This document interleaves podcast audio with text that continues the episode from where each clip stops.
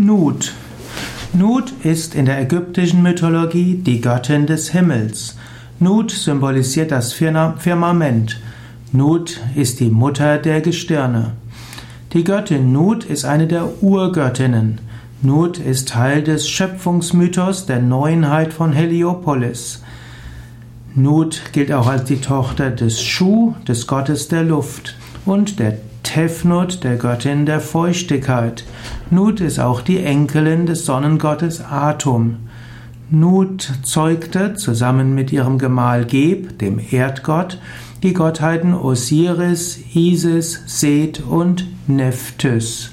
Nut wird dargestellt als Frau, die mit den, mit den Füßen und den Fingern die Erde berührt und unter ihr sind alle Geschöpfe der Erde. Sie ist also das Firmament. Wenn du zum Beispiel nachts den Sternenhimmel anschaust, dann könntest du dir vorstellen, dass alle Sterne wie Teile sind der Göttin. Und so kann man sagen, das gesamte Himmelsfirmament ist die Göttin an sich in der Gestalt als Nut.